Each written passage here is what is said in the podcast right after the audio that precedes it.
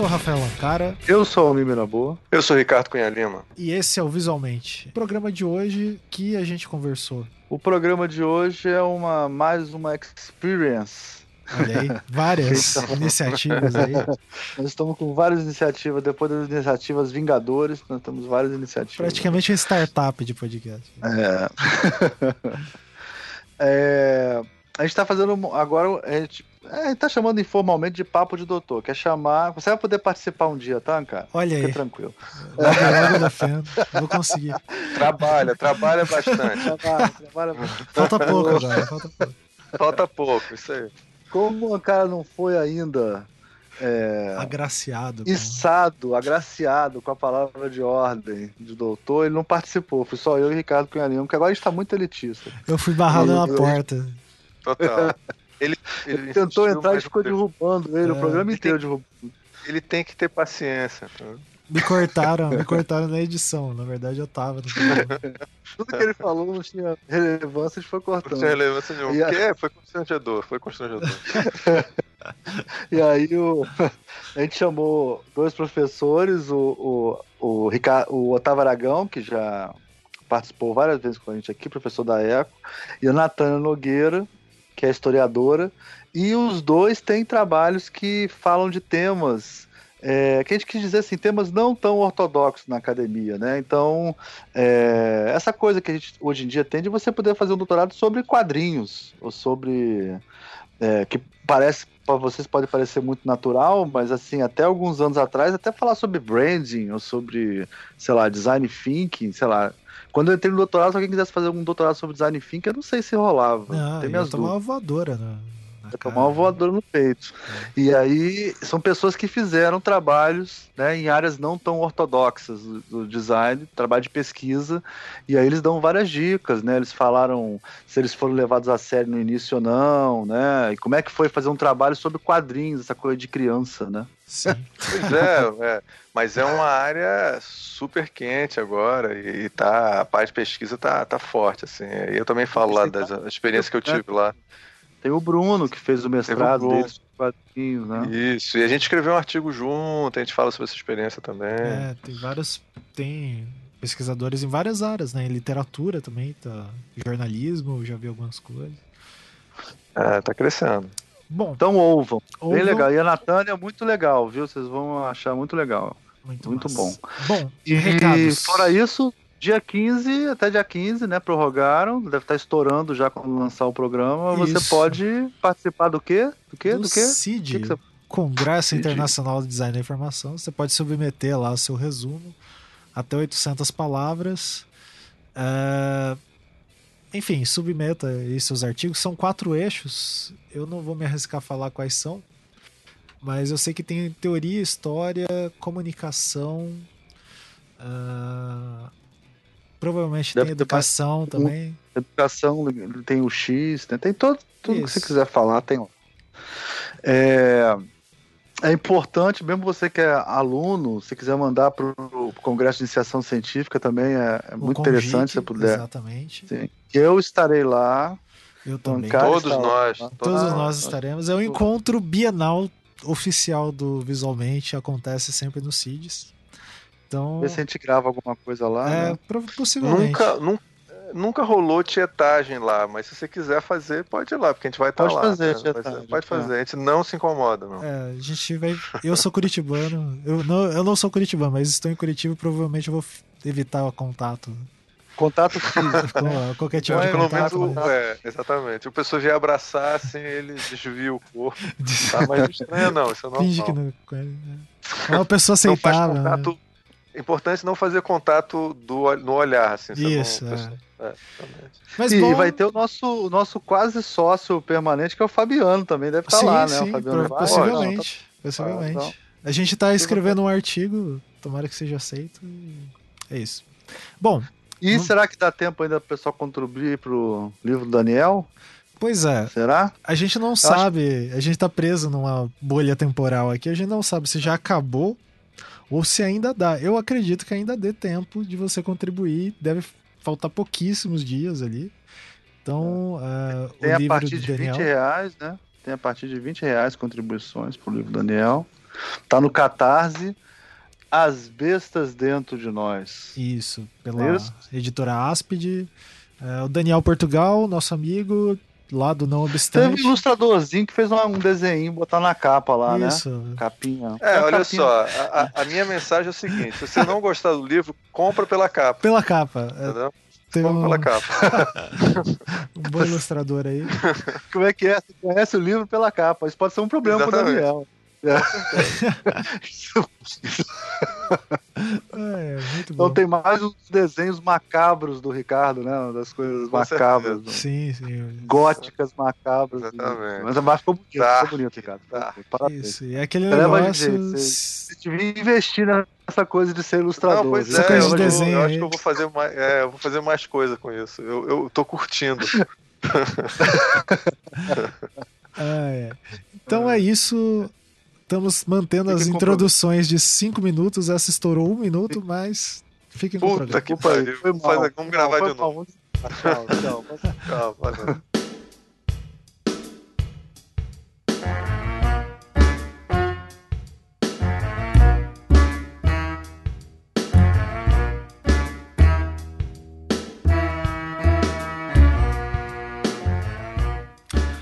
Este é mais um Visualmente. Eu sou Almir Mirabô. Estou aqui juntamente com Ricardo Cunha Lima para falar com dois pesquisadores que estudaram temas muito interessantes. A professora Natânia e o professor Octávio Aragão. É... Acho que a gente podia começar, porque a ideia desse programa é a gente falar sobre temas de, de pesquisa que não são necessariamente temas considerados. Como é que eu vou falar isso? Que é sempre temas clássicos, né? Assim, são pessoas que é, estudam boa, boa maneira convencionais, de... convencionais, né? Então temas menos menos ortodoxos assim, né? Que tipo, por exemplo, temas que não têm normalmente linhas de pesquisa já definidas dentro do, das pós-graduações, com raras exceções, né? Agora já está começando a ter. Então eu queria pedir para nossos convidados, não vou nem pedir para o Ricardo falar nada que ele atrapalha. O, pedir para é verdade, verdade. os nossos convidados falarem um pouco da formação deles e da, da pesquisa, né? O que, que eles ouvem, o que, que eles comem, o que, que eles curtem. Cor predileta. Cor predileta. É, então vamos começar com a professora Natânia. Natânia, você pode falar rapidamente aí da sua formação e do que você pesquisa? A ordem, então vamos lá. Então, olha, formação em História. Eu fiz licenciatura em História lá em 1992, sou velha, tenho muito tempo de, de professora. E, mas eu não cheguei a fazer bacharelado, eu fiz licenciatura e um, um tempo depois, em 97, eu fiz a especialização é, em, em História na Universidade Federal de Juiz de Fora. Na época você não tinha muito acesso a mestrado, doutorado, era mais fora. Então a gente fazia especialização.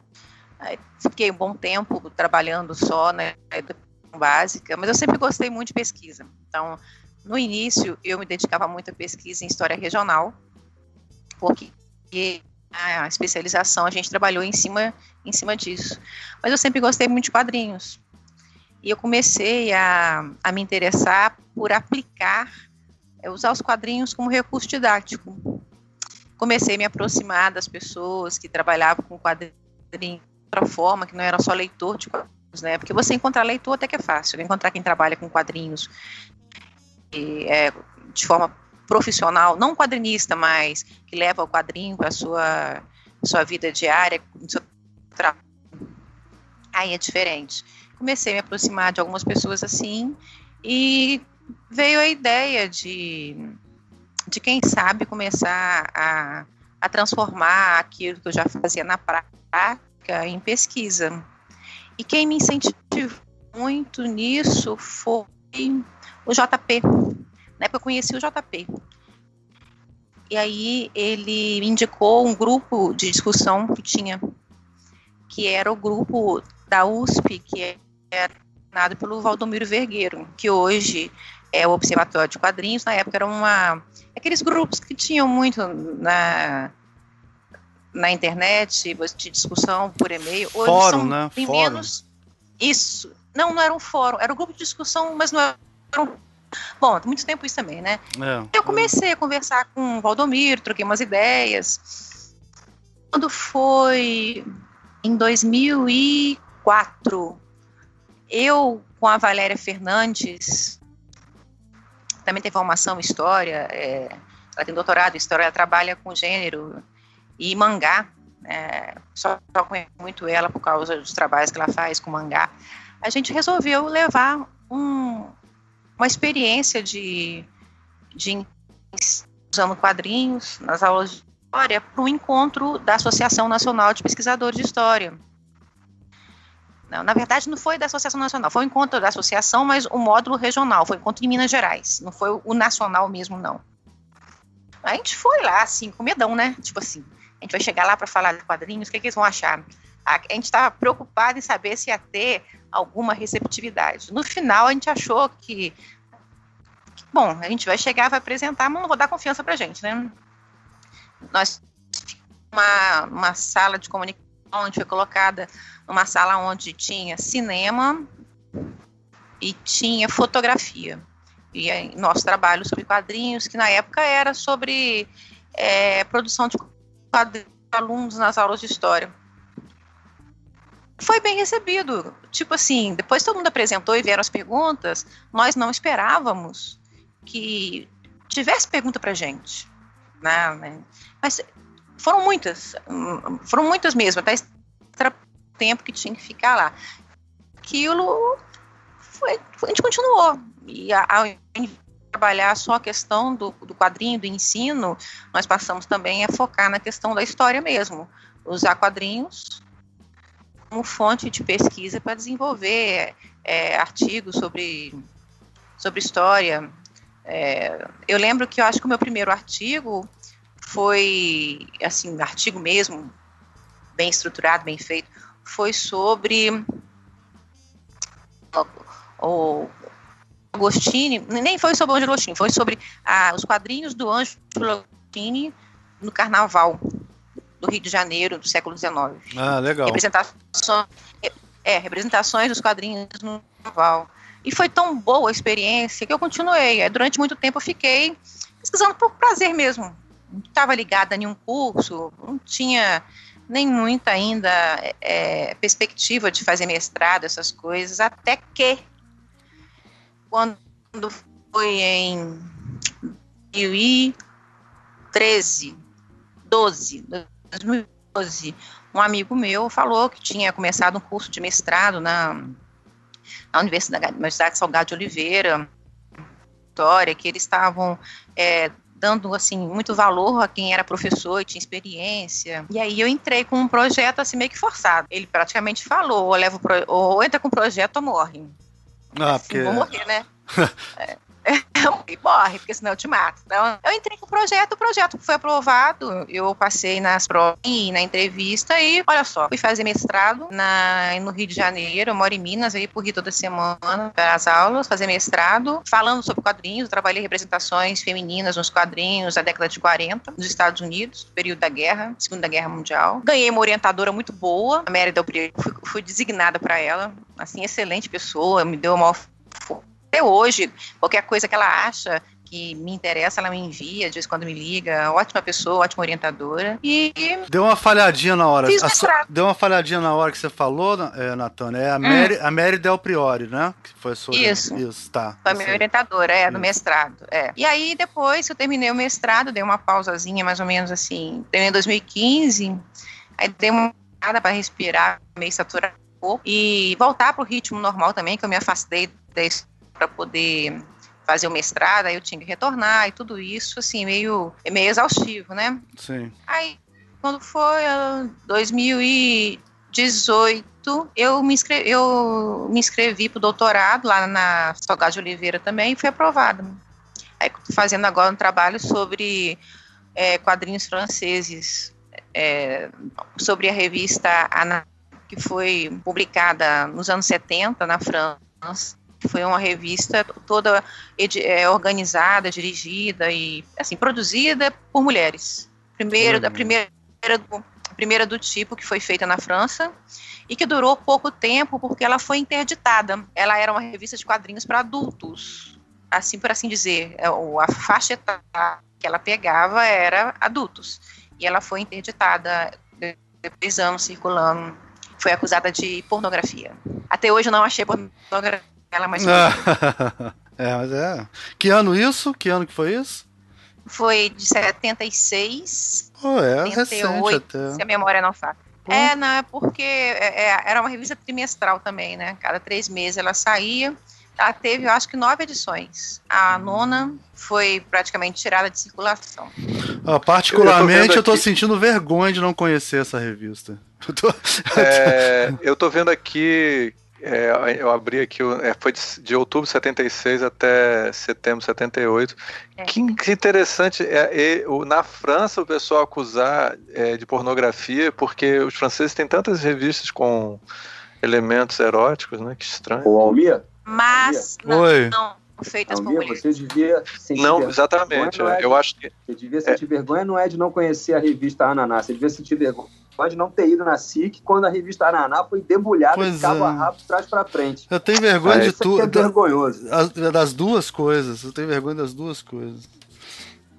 Fala mas, aí, cara. É, não, pois é, mas eu acho que essa é a questão, né, é, professor Natânia? Quer dizer que a, a é estranho, porque num, num, país onde tem tantas, tantas revistas como a Metal Lurlan, que é mais ou menos a mesma época, cheio de coisas eróticas, de repente é na revista. Que era, que era produzida para humanoides também, inclusive as mulheres que produziam na, que publicavam na, na depois passaram a publicar nela.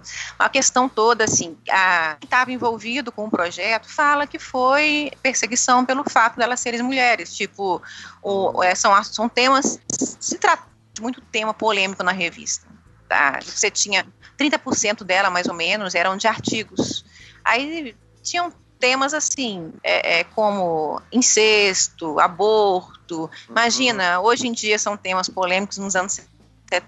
Então, é. E era o tipo de coisa que ninguém queria é, deixar as mulheres falarem sobre aquilo. Sim. O homem poderia falar, mas a mulher não. E chocava muito, por exemplo, é, você ter mulheres, por exemplo, é, fazendo quadrinhos eróticos. Havia quadrinhos eróticos Sim. da revista. E isso pesou muito. Essa, pelo menos, é, é, a hipótese que a gente tem sobre isso. E, por exemplo, a Chantal Montelier, ela tem não, foi perseguição, porque eram mulheres. Claro, Os homens faziam a mesma coisa. Os quadrinhos do, do Manara, nessa época, eles já estavam fazendo sucesso, circulava em grande quantidade, entendeu? Sim. E conteúdo até um pouco mais pesado do que aquele que tinha na revista. E era uma revista para adultos, não era uma revista infantil. Quer dizer, claro. na, não existe muita justificativa para o Estado Exatamente. ter interditado a revista. Pois é, e eu vejo aqui na, nesse link da, de um site chamado Fandom, Women in Comics, e, e aí você vê a primeira página, tem um homem fazendo striptease. É, tem várias coisas que você não está acostumado a ver, né? Então, é, é, de, é, ela foi feita para provocar e os homens se sentiram provocados, como sempre. Era a intenção, mas é, não tem como você saber exatamente quem que era o público leitor da revista, mas com certeza não eram só mulheres. Né? Você certeza. tinha muitos homens que compravam a revista. Mas eu acho que incomodou, eh, nesse ponto, eu acho que incomoda mais ordem vigente do que o leitor propriamente. E, ven e vendia muito. Era a revista que vendia mais. É. Então, tem, assim, a saída era grande. Eu, eu, sei que, por exemplo, na França tem umas paradas estranhas em relação a isso. Tipo, as profissões só tem masculino, não é isso? E tem uma coisa na regra gramatical francesa que o masculino ele é predomina sobre o feminino, né?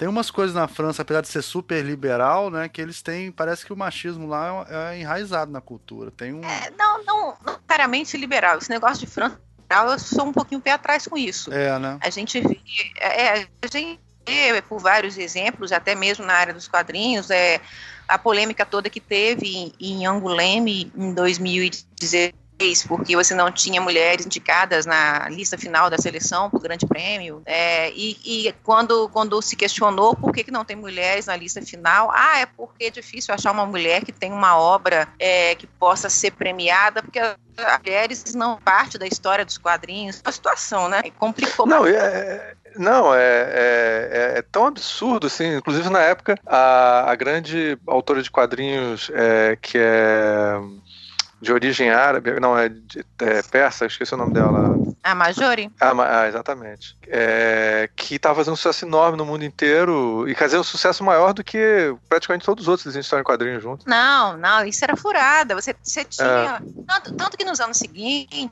havia mais ou menos uma, uma média estipulada, mais ou menos, de que 11% da, dos autores de quadrinhos eram mulheres, o restante eram homens na França. Ponto. Depois que isso aconteceu, foram pesquisas sérias, porque houve uma pressão social muito grande. A coisa virou escândalo nacional e internacional entre os próprios autores. É, houve quem, houve muita gente que manifestou contra a situação o, número pulou para 27%. Sim. 11, de repente, saiu de 7%, entendeu? E uma das, uma das últimas coisas que eu li sobre os leitores na França, olha, mais da metade dos leitores de quadrinhos são mulheres. As mulheres leem muito mais que os então, não, não há justificativa para se dizer que as mulheres não leem, porque foi dito isso também, e nem se falar que elas não produzem, porque produzem, e muita coisa boa. Se você vai no Festival de Anguleme, você vai ver todo, todo, todo stand de editora, seja ela pequena ou vai ter uma mulher ou duas que estão lá autografando alguma coisa. Então, como é que você pode falar que elas não têm, entendeu? Não, tem, não, não participam, ou elas não, não, não fazem a diferença. Elas podem estar num número menor do que o de mas não quer dizer que a obra delas é menos importante ou significativa. Pelo menos é, você não pode julgar dessa forma. Então é complicado. Esse ano foi uma mulher que ganhou, mas foi júri mudou depois dessa confusão toda. Eles para um júri, é, tipo um júri popular que recebe uma lista com as pessoas que podem ser agraciadas com um grande prêmio. E esse ano eles escolheram uma mulher. Tem um, um, amigo português, ele até, ele até brincou e falou que quando porque foi, foi, foi dado o um anúncio na véspera do festival esse ano, na véspera da abertura oficial do festival, é, do início do festival, de que uma mulher havia ganhado grande, né, a autora do no, agora esqueci o nome dela. Bom, aí no mesmo dia que anunciaram isso, eles deram um prêmio especial para o Frank Miller. Sim. O prêmio não estava previsto aquele prêmio, entendeu? É. Não estava previsto o Frank Miller ganhar aquele prêmio. Foi dado um prêmio especial para ele. Tipo, esse amigo meu, é muito irônico, ele falou assim: é para compensar que uma mulher ganhou. Sim. Sim. Não, e botou logo um cara bem reaça, né? Pra, pra, pra contrabalançar bem, né? Tá, tá, tá caidinho Ó, o Frank Miller tá parecendo um velhinho de 80. Aliás, o Stan Lee tava em situação melhor do que o Frank Miller. É. é o Frank não, não, Miller tá assim, tá pra mim, cara, Cavaleiro das Trevas é a coisa mais linda que a sociedade ocidental já produziu. Mas o Frank Miller é super reaça, cara. Ele tem umas coisas assim. não é. vou nem entrar nisso. Depois pode fazer um programa sobre é. isso. Os né? franceses né? adoram, gente é, reaça. É. A coisa é, doida, é, adoram.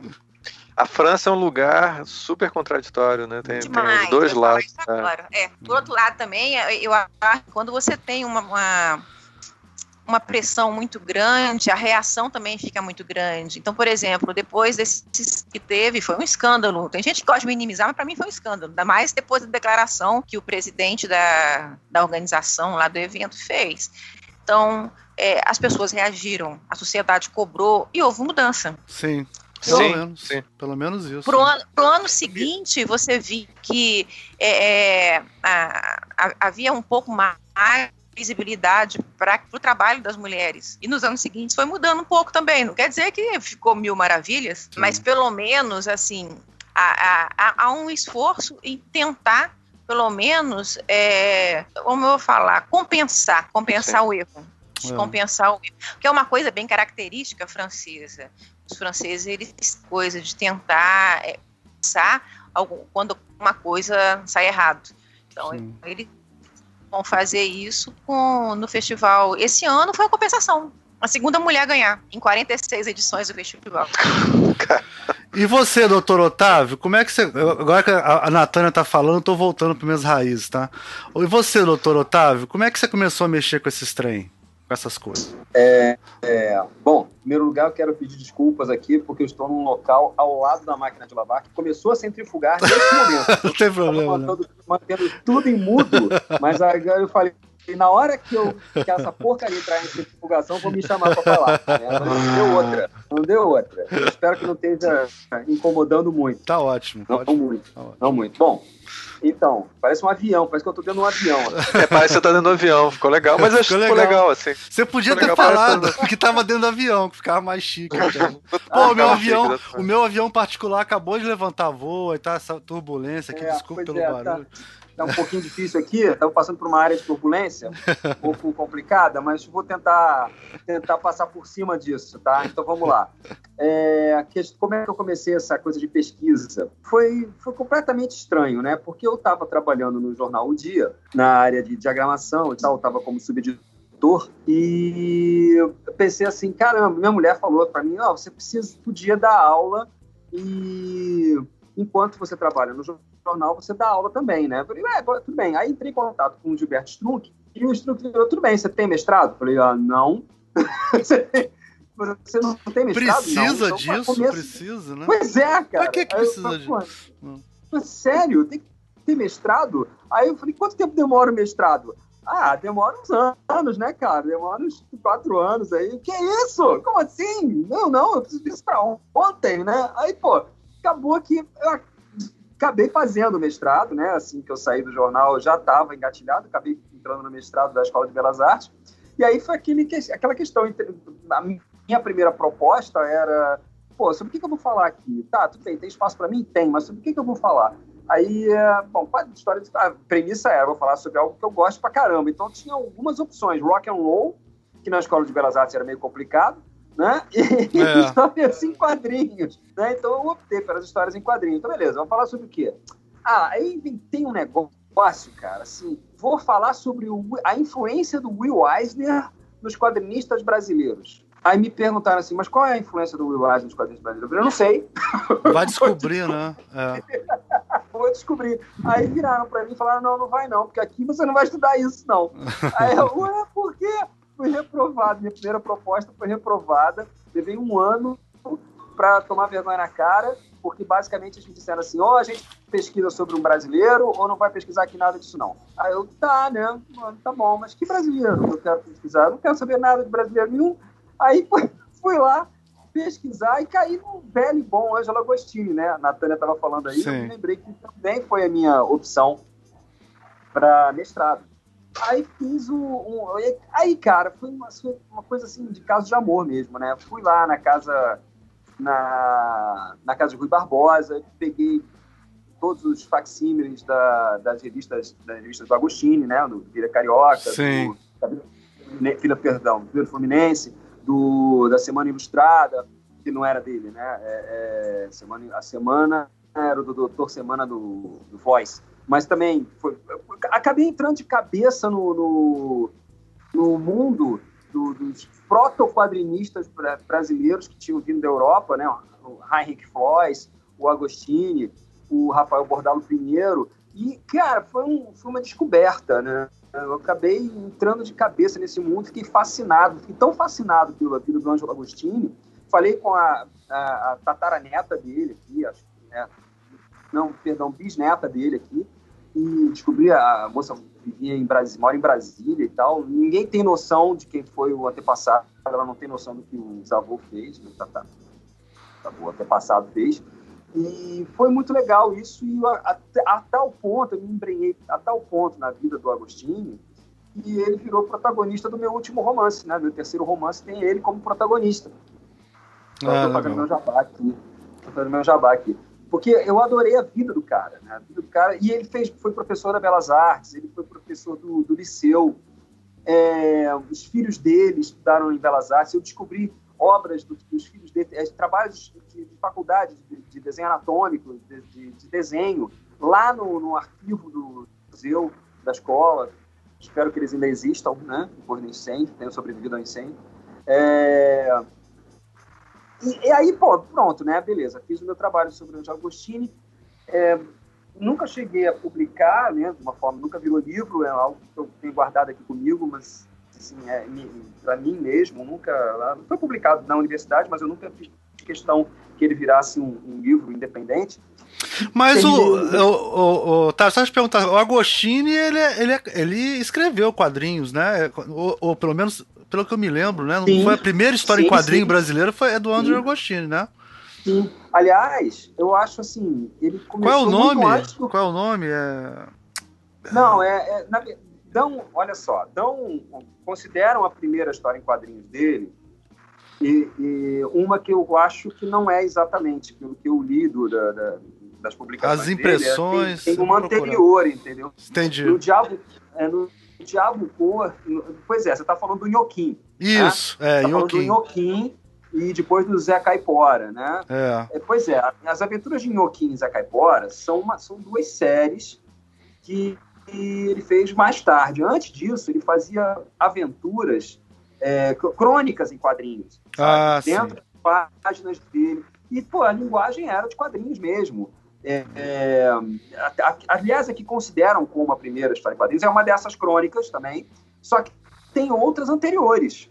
São bem, até bastante mais, é, é, mais próximas do tipo de quadrinho que a gente está Sim. acostumado hoje, sabe? E, e é bom deixar ok. claro que isso é século XIX, né? Isso Deixar é século XIX, é, é. pros, pros ouvintes, Não, né? tinha, É, não tinha balão, tá? Não isso. tinha balão, era, era texto legenda debaixo das imagens, mas havia toda uma sequência, inclusive na, na minha, na minha dissertação, eu pego algumas dessas páginas e, e as estudo de acordo com preceitos. Na época estava meio na moda, né? Eu usei alguns preceitos do, Scott McCloud para trabalhar, né? Para dissecar aquelas páginas. E ele obedece a muitos dos preceitos do, Ma- que o McCloud depois viria dar, é, dar uma nomenclatura específica, né? Das passagens tipo aspecto a aspecto, ação a ação, é, momento a momento. Ele faz tudo isso, tem tudo isso lá. É uma coisa bastante rica em termos de estrutura narrativa de quadrinhos, bem contemporâneo até.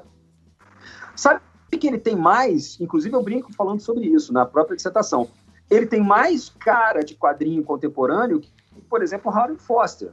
O príncipe valente do Harold Foster, é, que é genial, é lindo, maravilhoso, etc., é muito mais assim, uma série de ilustrações paradas do que um- uma estrutura narrativa visual, saca? Sim. Assim, a, a- a passagem tempo a tempo ali é meio eh, mais ou menos, né? O lance do Harold Foster Otávio, é fazer foi- ilustração bonita.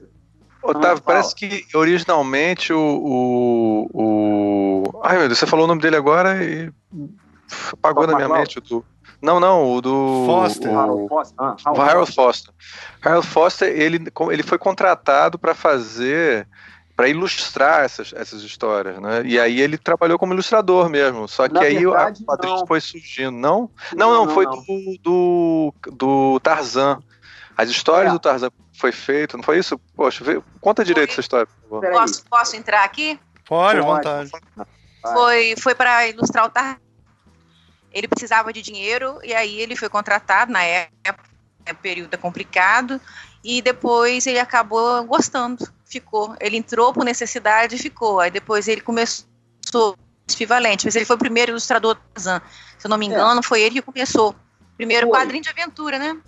Não, Pois é. pois é, foi, foi, mas é uma das coisas que eu, que eu defendo na, na dissertação é que vários outros quadrinhos de aventura no mundo inteiro anteciparam o Tarzan. Há uma, essa É. oficialização do Tarzan É, como quadrinho de é. aventura, mas se você pensar bem, o Nhoquim, ele é uma comédia, uma comédia de costumes. Mas o Zé Caipora não. O Zé Caipora é anterior É uma ao aventura. E é uma aventura na selva É. com cliffhanger, com todos os elementos que tem uma aventura na selva típica do Tarzan ou do Jim das Selvas, entendeu? É, sim, tem todos os elementos certo, certos. Agosti- É, Agostinho é muito bom. Ele é muito bom. é. Então, o que acontece é o seguinte, é, o- no caso, só para fechar o Ralph Foster, o Ralph Foster ele pegou o Tarzan sim por necessidade, mas ah, ele, ele abandonou o Tarzan porque deu um dinheirama para ele, mas ele estava de saco cheio de, de desenhar o que ele considerava incongruências. Aí você vai me perguntar quais são essas incongruências. O fato dos gorilas subirem em árvores, aquilo deixava o Harold Foster ri- irritadíssimo. Gorilas não sobem. É, gorilas não sobem em árvores. Isso deixava ele muito irritado, né? Ele nunca parou para pensar que não eram gorilas, né? Os maca... os mangani, eles não eram, segundo, segundo, em momento algum, o, o Edgar Rice Burroughs diz que aqueles macacos, aqueles primatas ali, eram gorilas. Os mangani É. são outra coisa, É, são outra coisa. Inclusive, pô, gorila não come carne, né? E o, os Mangani eram carnívoros, eram onívoros, na verdade. Sim. Então, né, não sei de onde ele tirou que os Mangani eram gorilas. Isso ficou meio que eternizado, essa visão do Foster dos Mangani como gorilas ficaram eternizadas e até no desenho da Disney você vê que eles são gorilas, né? Mas eles não não são no gorilas. Então, o Foster tinha essa coisa de a realidade acima de tudo. Né? Ele tinha uma noção muito clara do que era real e do que ele queria retratar. Ele era um homem, na verdade, fora do seu tempo. Né? Ele devia ter nascido na Renascença, né? porque em década de 20, pleno modernismo comendo, o cara queria ser realista né? e valorizava o, realismo. Eu adoro a arte do Foster, adoro o roteiro do Príncipe Valente, acho super legal mas eu tenho a mesma birra que eu tenho com o Alex Ross, por exemplo. Entendeu? Cara, quer ser pintor realista? Vai ser pintor realista, meu amigo. Sabe? Quadrinho é outra coisa. Né? Hum. Sabe? Mas eu, assim, o. É, realmente o, o, Alex Ross ele tem uma é, é, bem estática a história dele, né? Você é, não super. tem a sensação que você está vendo quadros é, bonitos, é bem estático. Quer fazer quer fazer quadro, faz quadro, amigo sabe? Não vai fazer história em quadrinhos, mas tudo bem. Isso é uma discussão longa, que os fãs ficam... É, e isso é porque não é muito popular, né, Otávio? Sabe, toda é. vez que eu falo, pessoas querem bater em mim. É, é pois é. O realismo é bom que a gente está fazendo podcast popular, e né? ninguém pode bater na gente. A gente pode falar o que quiser, não, é maravilhoso. Posso falar uma coisa chata? posso falar uma coisa chata? Qual é o, o, o, o que, que realmente nos fascina no realismo? Né? O que, que nos faz? O realismo nos convence das coisas. É por isso que não tem. Não... Eu acho que o realismo tem muito a ver com o virtuosismo que na música, por exemplo, de você achar é lindo. É da técnica. É, de você achar. É uma coisa meio, sei lá, punheta mental. Se o cara gosta de ver um cara tocar 100 notas por segundo, entendeu? Ou gosta de ver um. É, tudo bem. Mas, mas, mas, porra, sei lá, você pegar o. Não tem o mesmo feeling do mas, Big mas King. Não né? seria, né? Mas não seria. No caso que eu estava falando, não é esse essa questão do realismo no caso do, do Harold Foster, né? Porque o Harold Foster estava preocupado com a verossimilhança. Não, não, sim, eu pensei que a gente estivesse falando do Alex Ross ainda. Tô falando assim, o Alex Ross não, é, é, o virtuosismo. Eu tô falando dos dois. Ah. Peraí, eu tô falando dos dois. Eu diria o seguinte: o, me diga que estilo artístico de representação os governos totalitários preferem. É, verdade. Hã? Bem, aí, tá, falando do nazismo, é, porque o, o, o, fascismo, acho que eles eram meio modernistas, assim. É, no começo. Depois é. não. Não, tem muita não. fotomontagem também, eles gostam muito de fotomontagem. Realismo, é. é. verdade, eles gostam Mas de é, fotomontagem. Os, os, os, fascistas são. O fascismo italiano é super contraditório, né? mas os, os nazistas são super e os, e o, e o, os soviéticos também, né? Eles é, adoram uma coisa bem realista. Né? É, e o, e o chinês é, também, tinha é. muito fotorrealismo. Realismo. É, Exatamente. Cara, eles adoram o realismo, entendeu? O realismo tem esse fascínio do, olha, as coisas são assim. E tem também o fascínio da técnica. Olha, o cara esmerilha, não sei Eu que, não que, consigo pô, técnica... fazer isso, né? Eu não consigo fazer isso, por isso isso é muito foda. É, pois é, a técnica tem essa coisa do, do, do endeusamento do artista, né? É oh, é a mágica, né, e tal. Mas voltando ao ano de Agostini, então eu acho que ele é, ele é, é precursor de muita coisa. E, coisas que não se costuma falar, né? É, assim como o primeiro quadrinho de aventura, se ele não é, ele é um dos pioneiros mesmo, ele, anteci, ele antecipa o Tarzan nesse sentido. E, e, isso foi uma coisa que explodiu minha cabeça. Né? Ler o, o, o Zé as aventuras do Zé Caipora foi um negócio que eu falei, cara, esse cara era demais. Tudo bem que ele trabalhava com o, com alguns assistentes e tal, e, e ele, detalhe, não chegou a terminar nenhuma das duas séries, né? As duas séries Sim. terminam no ar, né? Compensa o ele final é, depressivo. Ele é da mesma foi... época do Yellow Kid ou um pouco antes? Um pouco antes. Ele é anterior. Anterior ao Yellow Kid, né? Que coisa Mas, interessante. Mas essa história cara. do Yellow Kid, essa história do Yellow Kid é outra que eu não gosto nem de, de citar, Sei, porque entra na questão entra na questão de o que é quadrinho, quadrinho só se define com o, a, a, estruturação dos jornais enquanto distribuição em cultura de massa de jornal, a produção em massa de jornal, coisa que eu discordo, eu e o Lawrence Grove, graças a Deus eu não estou sozinho nisso, discordamos, mas que era uma, sim, sim. é uma coisa tomada como realidade aqui pelos, por uma boa parte dos, dos teóricos de quadrinho no Brasil. Era uma Aí só para entender, Professor, professor, só para entender. Então, é, não é a questão da linguagem, assim, como essa definição que você estava falando do Scott McCloud. Estaria falando da definição de gênero, tipo aquele negócio. Exato. O gênero de quadrinhos só surge quando tem um certo desenvolvimento dos jornais, etc. Exato. Etc, é Exato. Que é, é uma coisa que eu discordo muito. tá? Eu brigo muito com isso, que eu acho que a nossa vontade de, de contar histórias por desenho é muito anterior a isso, independe disso. Sim, sim. Mas no Brasil. Hã? Sim, Oi? sim, concordo, sim, sim. Pois é, mas no Brasil há, é uma discussão que eu tive muito com o Patati. Patati ficava revoltado comigo quando eu, a gente discutia, entrava nessa, nessa seara, porque ele dizia que não, que era uma coisa intimamente ligada, intrinsecamente ligada, e isso coroava o, o Outscout, né, o Yellow Do Outscout, Ô- como sim a primeira história em quadrinhos oficial, não sei o quê. E eu discordo completamente. Mas, Otávio, isso aí é a mesma coisa que você fala assim, que o design nasce na Revolução Industrial. É, é, uma, é bom pra você, é um bom resumo, é um bom marco e tal, mas não é verdade, né? Isso não é verdade, não é verdade sociologicamente, historicamente, de não, jeito nenhum, pois né? é. Então Mas você é- dizer que o design. É mas porque facilita a vida, né? facilita a vida. É a mesma coisa que você falar, o quadrinho nasce junto com o jornal, sabe como é que é? Como se fosse. É. É, mas na verdade, você vai pesquisar, você vê que não é isso, né, cara? Não, não. Havia já uma vontade de se fazer aquilo, né? Se você pega o Topfer, né? você vê é aquela velha história que o MacLeod conta, né? Do, do Goethe em relação ao Topfer, né? Que o Goethe ficava revoltado que o Topfer mesmo não levava a sério aquilo que ele fazia, os quadrinhos que ele fazia, né? E que ele distribuía para os alunos dele e tal. E ele usava aquilo como uma brincadeira, como um elemento de, de, de comentário crítico social e tal. E o Goethe ficava, cara, isso aí é uma revolução na linguagem, tem que botar isso, tem que oficializar isso. E o Topfer olhava para e dizia, não, essa é bobagem. Isso aqui é pra gente letrada, né? Você vê, o Topfer, o prime- um dos primeiros, um dos grandes pioneiros dos quadrinhos, já era preconceituoso contra o próprio, contra o próprio quadrinho que ele fazia, cara. Ele já dizia que era coisa, que era coisa pra gente letrada, né? Então, sabe, isso.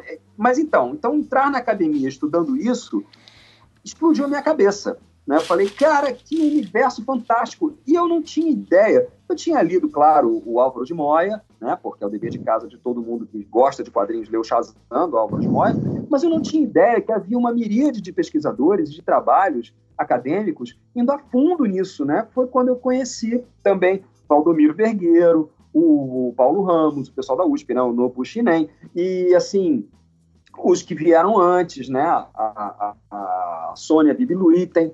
É, e aí eu comecei a entrar, cara, mergulhar de cabeça nesse, nesse negócio de pesquisa, aí veio o doutorado. E aí o doutorado foi assim, eu, eu fui coordena, coordenador de arte do Jornal Globo durante um tempo, né? Depois fui pro dia. Antes do, do Ricardo ir trabalhar lá, né, Ricardo? Eu peguei Sim, sim. Né? Muito bem, bem, bem antes. mundo. É. Exatamente. Bem antes, não, porque eu não sou tão velho. bem antes no sentido indeterminado. É, então, eu saí de lá, eu saí do Globo em 97, né? Aí, e assim, eu fiz muita infografia. Então, eu ficava assim, cara, poxa, eu não trabalhei com quadrinho, mas trabalhei com infografia, para mim era a mesma coisa, para mim era a mesma linguagem, com alguma adequação aqui e ali, mas a base era a mesma. Eu usava o que eu conhecia de quadrinho para fazer infografia direto. Eu, eu vou te falar uma coisa, não é pra você sentir velho, não, tá, tá? Não se sinta velho com isso. Mas um dos caras que trabalhava comigo, que é o Vinícius, lá, é, ele foi seu aluno. E, e- então, só pra contextualizar. Só para me deixar mais velho. Então, Não, não, não, só pra você se- sentir que é legal. Você tava uma nova geração, né? Tava, pois é, tava lá. é é. Aí, o que acontecia? Eu pensei assim, caramba, se eu trabalho com infografia e eu estou estudando quadrinhos, eu acho que eu tenho que trazer essa minha vivência de jornal, né, do tempo que eu passei em jornal, para a academia. E aí eu pensei, mas eu não quero fazer sobre infografia, porque já tinha o Ari, né? O Ari tinha um baita trabalho já com infografia, e eu não queria entrar nessa seara, porque eu achava que isso era uma coisa muito... Não era exatamente o que eu era apaixonado. Eu fazia, modéstia à parte, eu achava que fazia bem, mas não era uma coisa pela qual eu me apaixonasse. Eu falei, não, tem que fazer alguma coisa que seja intermediário disso tudo. Então, meu doutorado foi sobre charge. Eu peguei o tempo que eu, que eu estive dentro do jornal, o con- convivência com caras como... E amizade, né? Com caras como Chico Caruso, como Arueira, e conhecimento do, do, do povo todo que tra- trabalhou e trabalha em jornal ainda, fui embrenhando nisso, acabei fazendo uma coisa que eu nunca pensei que eu fosse fazer na minha vida, que era uma tese política, falando sobre charge e política. E aí, cara, aí eu realmente eu acho que virei. Até então eu não me considerava muito acadêmico, né? Agora, depois disso, eu acho que eu passei a me considerar, né? Bom, agora sim, depois que eu fiz uma tese sobre charge e, política, agora eu sou um pesquisador de verdade. Hum. agora, agora é sério o negócio, né? E aí pronto. Mas assim, uma boa parte do que eu estudei no mestrado me ajudou no doutorado, em termos de classificação, em termos de estrutura do desenho, é, de, de como o desenho é, em termos de traço, hierarquia de traço, como é que o cara constrói, o artista constrói uma, uma realidade única em termos narrativos, com um quadro, né? A Charge trabalha muito com a questão de um quadro, outras histórias em quadrinhos trabalham com pelo menos três, né? A tira de quadrinho, geralmente, né? O mínimo que você usa são, são três quadros para fazer o antes, o agora e o depois. Né? E essa contraposição me ajudou bastante a entender uma série de coisas narrativas, série de posturas narrativas, inclusive para fazer meus quadrinhos também, né? Eu fiz um álbum, para tudo se acabar na quarta-feira, e não desenhei, detalhe, isso é uma coisa que eu, que eu, eu tenho para mim que é extremamente útil. Se eu escrevo a história, eu quero que outra pessoa desenhe, porque eu acredito que isso enriquece o, o potencial de amplitude da história, sabe? É, não é mais minha, não é só do ilustrador, é de uma, uma pessoa amalgamada, né? uma terceira pessoa amalgamada que não existe, né? E eu compreendo muito essa questão. Qualquer um que teve banda de rock entende essa questão das parcerias, né? Nelvia? Sim, sim, ah, é lógico. É. Tem a química, é, né? Tem a química. É, né? é, é uma coisa interessante, né? John Lennon era uma coisa, Paul McCartney é outra coisa, Lennon e McCartney é uma terceira coisa. E eu sou fascinado por isso, né? Então, eu geralmente, se eu escrevo, eu não desenho. E ninguém, nenhum quadrinista entende muito bem isso. Né? os quadrinistas têm uma coisa muito acirrada com a, a, o pertencimento. Não, essa história é minha. Então eu desenho. Então eu, ninguém aceita o fato muito assim, de, eu, de eu abrir mão do desenho. E aí ficam achando que eu não desenho. Otávio, agora eu fiquei com uma curiosidade, cara. É. É, aí você terminou o doutorado, fez concurso lá para UFES primeiro, né? Depois você fez para ECO, hoje em dia você é professor, orientador do, da pós e tal. O que que você fala quando alguém chega que chega para você lá no, no, mestrado e fala que quer fazer uma, uma monografia sobre a influência de Will Eisner no artista brasileiro? Você aceita? Eu digo, faz aí. isso já é uma vantagem, né, cara? Pelo menos isso, né? Não, sério, eu digo faz aí. Sim, eu quero sim. saber qual é, porque eu nunca descobri. eu quero saber qual é. Não, Não mas, mas eu é digo, eu quis falar isso no sentido que foi uma mudança, né? Foi. Assim, aconteceram várias coisas. Primeiro, eu não fui para a UFES primeiro, né? Eu fui professor substituto da Escola de Belas Artes ah, durante sim um bom tempo e eu conheci uma geração de novos quadrinistas, né? Assim, Denis Mello foi da, foi, não chegou a ser meu aluno, mas estava ali orbitando. É, é, teve uma garotada, todo, o, o, o, Café, o Carlos Felipe também, que está com o UNAI agora, saiu agora o UNAI, também foi meu aluno, inclusive me entregou a plaquinha de professor é, é, homenageado, que, que, até hoje eu guardo com muito, muito carinho aqui. Então eu peguei toda uma geração, o Soldado, né? O Rodrigo Soldado, animador, foi meu aluno também. É, eu, eu, já tenho a, a, a, honra de ter, ter sido, quando eu era professor substituto, eu fui patrono de uma geração que está aí agora, né? Tá amadurecendo, trabalhando, né? Está indo para as CCXP da vida. Legal. então, assim, é. Então foi um choque para mim, porque enquanto eu estava trabalhando com esses meninos, fazendo exercícios de quadrinhos, porque eu virei professor de histórias em quadrinhos na EBA, tá? A Sim. minha cadeira opcional, né, a cadeira optativa, era histórias em quadrinhos. Quadrinhos e infografia, eu dava um jeito de jogar nas duas. Começou com você e... essa, essa disciplina lá? Não, já existia histórias em quadrinhos, mas estava sem professor há muito tempo. Mas quem, quem dava eu... era o Rui Oliveira, originalmente? Não, não. O Rui nunca deu histórias em quadrinhos, ele dava ilustração. O Rui estava lá nessa época. Sim. Mas é. Assim, quem Interessante ter essa. Da onde nasceu essa disciplina, né? Interessante. Né? É, na, projeto, é, na verdade é um projeto, né? É um projeto. Não, quando eu, ah. quando eu fiz a EBA, nós tínhamos um professor de histórias em quadrinhos péssimo, por sinal, péssimo, horrível, horrendo, não entendia nada de quadrinhos. A gente entendia mais que ele. Era horrível, né? É horrível dizer isso, mas é verdade. Era é, uma boa pessoa, coitado, mas não entendia Acontece. nada do que estava falando. É. E depois teve o Renato, que esse sim era quadrinista, mas era um quadrinista que fez uma HQ só na vida e ela ficava ornando a parede do escritório dele. É, é, a gente nunca mais viu nada dele, o cara, não sei se ele morreu, acho que sim. E depois que o Renato saiu, se aposentou, morreu, não sei, acabou. Na época ficou sem aula de história de quadrinhos, tiraram da grade. E voltou quando eu voltei. E depois, graças a Deus, depois que eu saí, entraram outras pessoas. Hoje tem aula de história de quadrinhos lá e é legal, e é boa. Mas, assim, quando eu peguei, era, era terreno livre. Então, eu tive... E, assim, quando eu entrei, entrou uma galera, né? Os, os meninos, caramba, agora tem aula de quadrinho. Uma galera lá, entrou, a sala era lotada. E, poxa, foi muito, muito bom para mim. Aí, sim, eu fui para a UFES, alguns anos mais tarde, em 2006, fui para a UFES, já com essa ideia. Eu ia dar aula de projeto, eu dei aula de projeto, aula de história, história do design, e tinha uma opcional. A opcional qual era? História de quadrinho. Cara, aí, de novo, é, todo mundo que nunca teve aula de quadrinho lá, porque era uma faculdade, é uma faculdade voltada para o design, não para essa área, né? Então nunca teve quadrinho lá. Eu fui o primeiro na, na UFES mesmo, e depois que eu saí, acabou, não teve mais, é, até onde eu saiba. É, e, poxa, eu peguei outra geração. Aí teve o Manuel Ricardo, que virou até meu parceiro, fez a Pra Tudo Se Acabar na, na quarta-feira comigo, desenhando. Teve uma série de outros, a, a, a, a Márcia Ramos, que faz uma tirinha ótima hoje. Tem a, a Lidiane, também, que é uma excelente ilustradora e quadrinista. Peguei uma geração também lá em Vitória, né? Muito bom isso também. E, mas assim, aí eu, eu vi que eu fiz dois primeiros, o, o, primeiro ano, né, os dois primeiros períodos, turma cheia, lotada. No terceiro período, metade da turma. No quarto período, quatro alunos. No quinto período, mais ninguém queria. Hum. Aí eu falei, ué, o que será que aconteceu? Eu acho que eu supri uma necessidade de uma geração. Era uma demanda reprimida, Era uma né? demanda, é. Oh. Eu acho que aconteceu isso.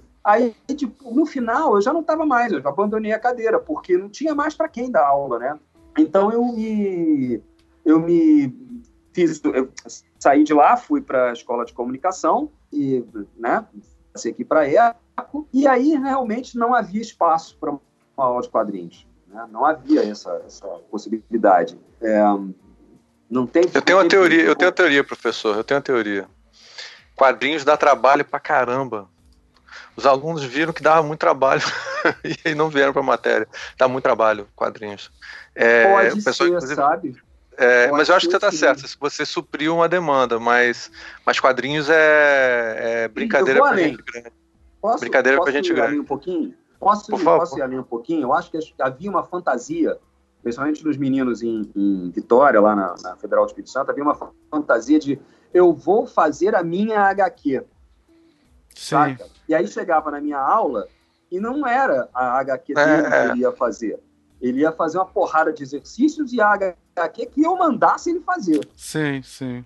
E aí, ah, ah mas eu quero fazer a minha saga, tipo Senhor dos Anéis, com 432 é, personagens. Não, é. você vai adaptar Machado de Assis. Sim, pô, sim. Machado de Assis. É, vai, vai aí, ele, aí ele pergunta assim, pô, mas eu vou ter que ler o Machado de Assis? Aí você, porra, tem, né? é, por aí mesmo, por aí mesmo. Por mas, aí ó, é, eu, eu, vou dizer que é, quando eu fiz a história em quadrinho, pra, eram seis páginas para abril, sobre a Guerra dos Mundos, e um, em um mês eu quase morri de trabalhar. É, Só seis páginas. Aí quando o aluno vem falando, eu quero fazer 30 páginas, eu falei assim, uou, como? Onde? Eu, para, assim, você é, que aconteceu, aconteceu uma coisa muito interessante, né? No primeiro dia que eu cheguei na, na UFES, eu conto sempre essa história porque ela, ela é pertinente. Eu fui atropelado por mais de 10 alunos no primeiro dia que eu cheguei, né? Por quê? Porque tinha acabado de acontecer um, um evento que nunca mais se repetiu, é o, vocês sabem que eu sou criador do, do, do projeto Intempol, né? Que reúne Sim. quadrinhos, literatura, etc. Pois é. Quando eu cheguei na UFES, tinha acabado a revista Wizard, né? Tinha acabado de publicar uma história de seis páginas da Intempol com uma introdução minha. Eu escrevi ah. a introdução, a história, o roteiro era do Osmar com Valadão e o desenho do Manuel Magalhães. E quando eu cheguei lá, a revista tinha acabado de sair. Então, o pessoal que era ligado em quadrinhos pegou aquilo e veio atrás de mim. Pra, Caraca, você é um novo professor, que beleza, você tá aqui na Wizard, não sei o que lá. Eu falei, é, sim, tomei um susto, né? E eu tive que atender e ver, sei lá, uns despreparado, uns 10 a 20, 10, quase 20 portfólios, né? Eram 10 portfólios com certeza, um pouco mais, né? Pá! Assim, eu eu tava só chegando na faculdade. Sabe que é o primeiro dia? Sabe o Ricardo chegando amanhã, né? Segunda, segunda-feira? Não, já, dá, só para você saber, viu? Amanhã, é, depois da manhã eu vou optar pra minha primeira aula, já me botaram na banca, aí tem, já vou fazer parte. É, cara, um montão de coisas já. Eu, é, é, mas é bom falar, que... gente, que depois de amanhã é fevereiro, viu? Porque isso só vai sair em março. Só pro pessoal se localizar. ah, é verdade, é verdade, é verdade. Só pro pessoal então, se localizar. é verdade.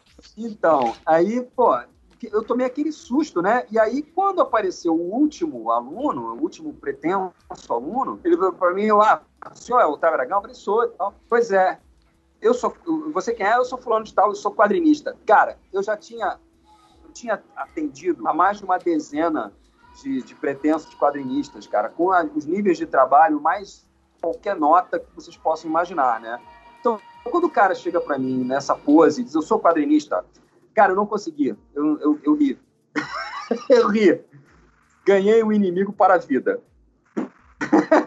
Por causa dessa minha risada. O sujeito me odeia até hoje, que eu, eu reprimi né, e, tal. E aí as coisas ficaram muito feias, né? Vocês sabem que a vida é dura, né? Mas as pessoas se esforçam para transformar a vida em uma coisa mais complicada do que ela precisa ser, né? Então, cara, foi muito engraçado isso nessa hora, nesse momento. Depois não foi mais. E quando eu vim para a ECO, a Escola de Comunicação, cara, eu passei assim, sei lá, uns três, quatro anos sem dar aula de quadrinhos e foi e aquilo foi me dando uma, um desgosto, um desgosto tão grande que quando a gente abriu a. Otávio, é bom, é bom até Oi. explicar por quê. Que não é. Na verdade, é o seguinte: era um curso de design e o curso da Eco, logicamente, para quem não entendeu, né? Exato. É um curso de comunicação que forma jornalistas, é. publicitários, é outra eu pegada. Eu fui para lá, é. eu fui para lá porque por conta da minha vivência com jornalismo, né? Sim. Eu fui um, trabalhei com jornal durante muitos anos, então natural que eu o jornalismo me quisesse. Mas a minha grande paixão, que é ensinar quadrinho, né, linguagem de quadrinho, tá, ficou foi para geladeira durante anos. Eu estava assim numa depressão ferrada nesse sentido, até que surgiu essa pós-graduação em tecnologias da linguagem, e aí eu falei, pô, será que a gente pode abrir uma linha onde englobe histórias em quadrinhos? E ao mesmo tempo eu estava tentando fazer a Semana Internacional de Quadrinhos, né, junto com a Mauri, e aí tá, tudo bem.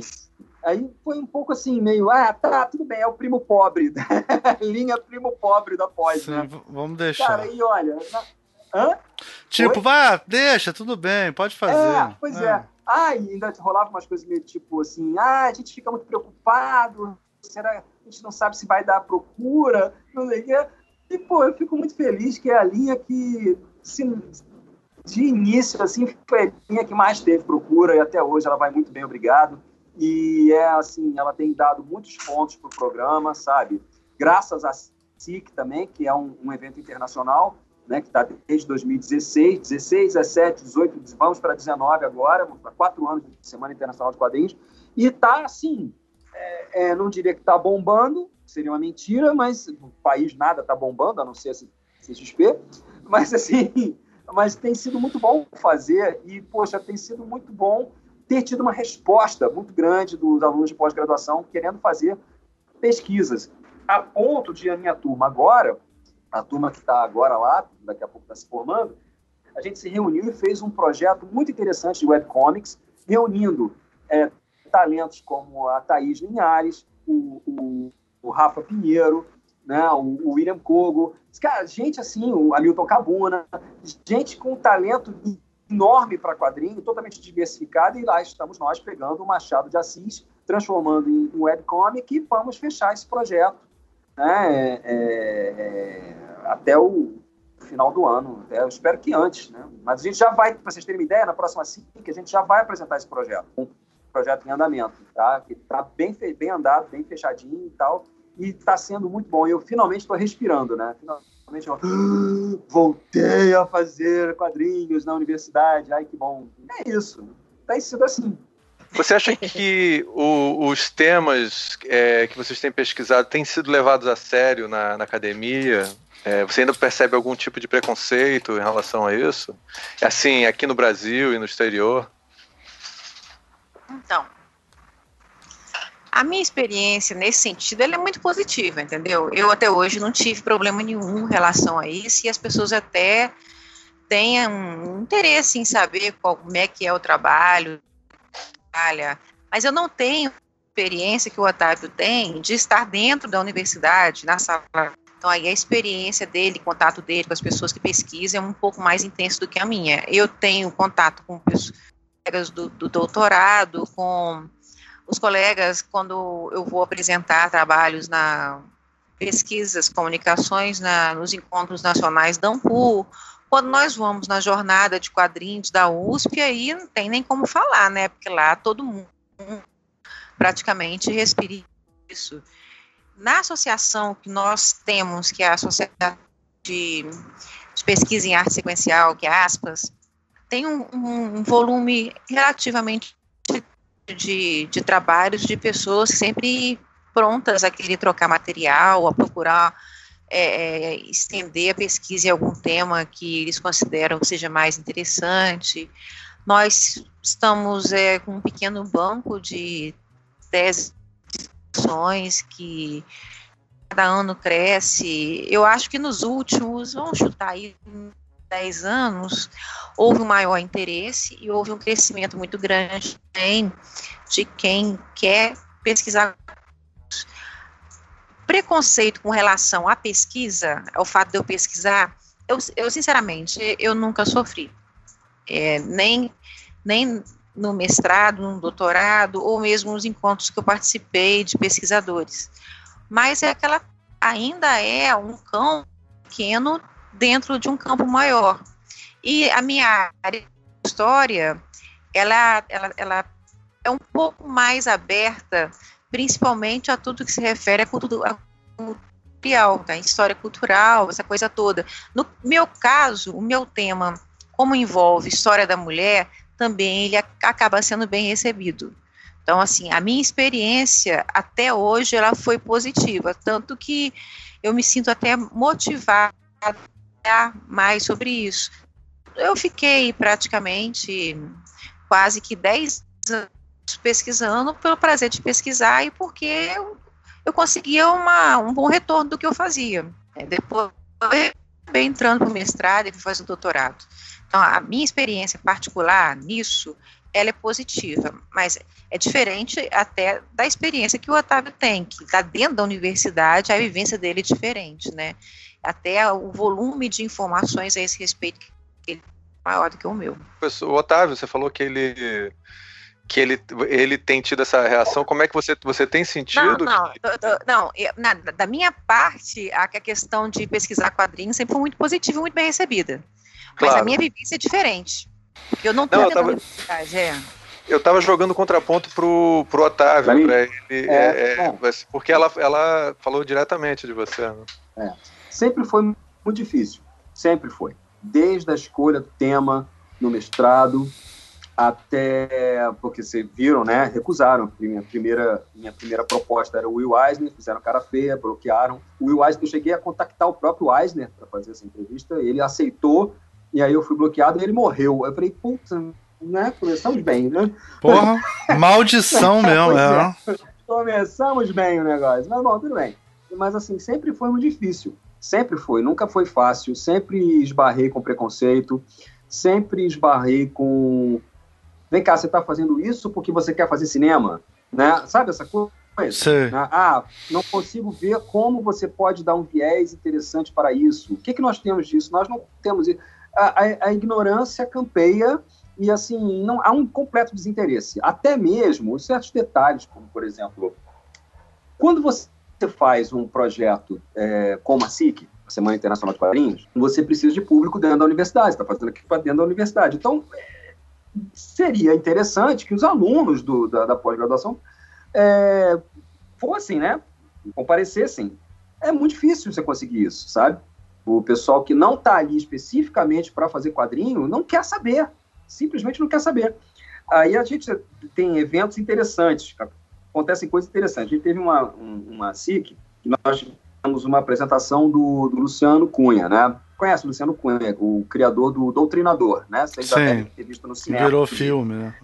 É. Isso, né? Então ele fez uma apresentação em primeira mão pra gente do trailer do Doutrinador. E fez uma mesa, ele, o Gabriel, né, que é o sócio dele, e aí eu consegui que as turmas fossem. Por quê? Porque era cinema. Mas, assim, lotou e foi. Mas é a ECO, é a escola de comunicação, né? E a, a, a recepção, isso nem é uma coisa criticável, né? Mas a recepção ao, ao, ao, rapaz, assim, não, não conseguiu ser uma recepção fria, né? Porque, ah, porque isso aí, a ECO não deve receber, olha só que maluquice, a ECO não deve receber a, a, artistas que fazem trabalhos como esse. Nós tivemos também a presença do Latuf, né, do cartunista Latuf, que, poxa, ele tem uma postura que, que eu acho típica de todo cartunista, é um, de um radicalismo específico dele. Nossa, tivemos reação também. Ah, onde já se viu a ECO receber um cara como Latuf? Aí a gente falou, vem cá, vocês estão indo ao evento? Não. Então vocês estão reclamando. Sabe? É. Então, é, qualquer coisa que você faça gera um, um, um furdunço. Se fosse cinema, eu duvido que alguém fosse reclamar, entendeu? Se fosse teatro, duvido que alguém fosse reclamar. Mas é história em quadrinhos, é charge, é, é, é, é humor gráfico. Caramba!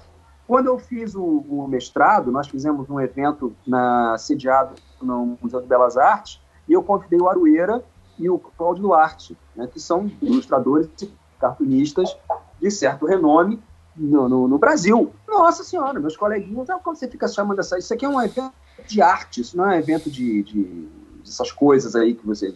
Tipo, existe uma diferença entre o que a gente está fazendo e o que você está propondo, né? Eu, eu, porra, eu não conseguia ver assim, né, sabe? Eu leio o Arthur Danto, eu, eu entendo, eu entendo um pouquinho, não sou um ignorante, eu entendo um pouco de arte contemporânea, sou filho de um cara que brincava de artista plástico também, né? Então, li um pouquinho, sei perfeitamente que dá para você abrir os horizontes, mas acontece que é muito difícil.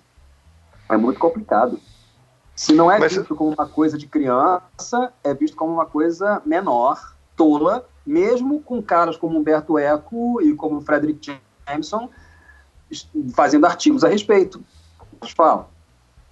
É, isso, pois é, isso é uma coisa estranha, porque nos anos 60 teve um, um boom né, de teoria sobre isso, com exatamente os autores que você citou e até antes disso. E agora a gente está tendo com a, o sucesso da, dos filmes da Marvel, tá, você não, vocês não têm percebido assim um, um interesse maior pela área dos quadrinhos? É... Mais ou menos, mais ou menos. Realmente, eu acho que essa questão do, do cinema, do cinema de cunho pop, foi um bem e foi um mal, né? Mas ele, ele acirrou aquela impressão de que os quadrinhos existem como matéria-prima para outra coisa aí sim a ser levado a sério. Tá entendendo? Acho que isso sim. ficou muito mais acirrado. Ah, você está fazendo esse quadrinho para quê? Para virar filme? Inclusive, eu discuti isso outro dia, junto com o Luciano, o Luciano Cunha, num evento aqui na, na no Centro Cultural do, do, do Jura, oh meu Deus, Judiciário, né? Sim. Em que as pessoas, ah, como é que você sabe, como é que você, Luciano, como é que você se sente com a sua obra virando filme? E ele, ah, eu me sinto muito bem e tal, fico muito orgulhoso e tal. Mas, assim, e eu, eu, eu acho que não é uma coisa que a gente deva levar tão a sério nesse sentido, entendeu? Porque o quadrinho tem que ser o quadrinho. Sim, Ele sim. não tem que existir é. em prol de virar o filme, saca? É. Não, é, não é isso. Isso é um, um engano, na minha opinião. Acho do caramba virar. Mas, é cara, verdade. se você for basear tudo que você vai escrever de livro e tudo que você vai fazer de quadrinhos é, numa perspectiva de visualidade, sei lá o que, pô, isso não existe, né, cara? Não tem a menor claro. lógica. São, são claro. mídias diferentes, são são, são mídias diferentes com intenções é. diferenciadas, Sim. sabe? E assim, é. e, e, eu percebi que as pessoas se espantaram com isso, quer dizer, algumas não, né? Algumas né, pessoas na plateia eh, acenaram de forma positiva quando eu falei isso. Mas para a maior parte delas, eu estava falando uma coisa absurda. Pô, claro que o cara quer que, que, o, que a história em quadrinho dele vire filme. Eu digo, mas olha, isso é uma consequência. Não, eu fico imaginando.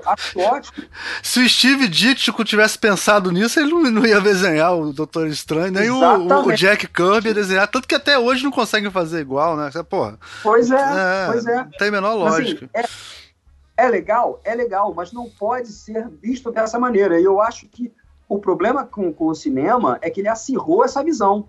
Entendeu? Essa visão ficou ah, sim, eu aceito que você faça. Aliás, tenho visto muitos projetos de, de teóricos nessa linha.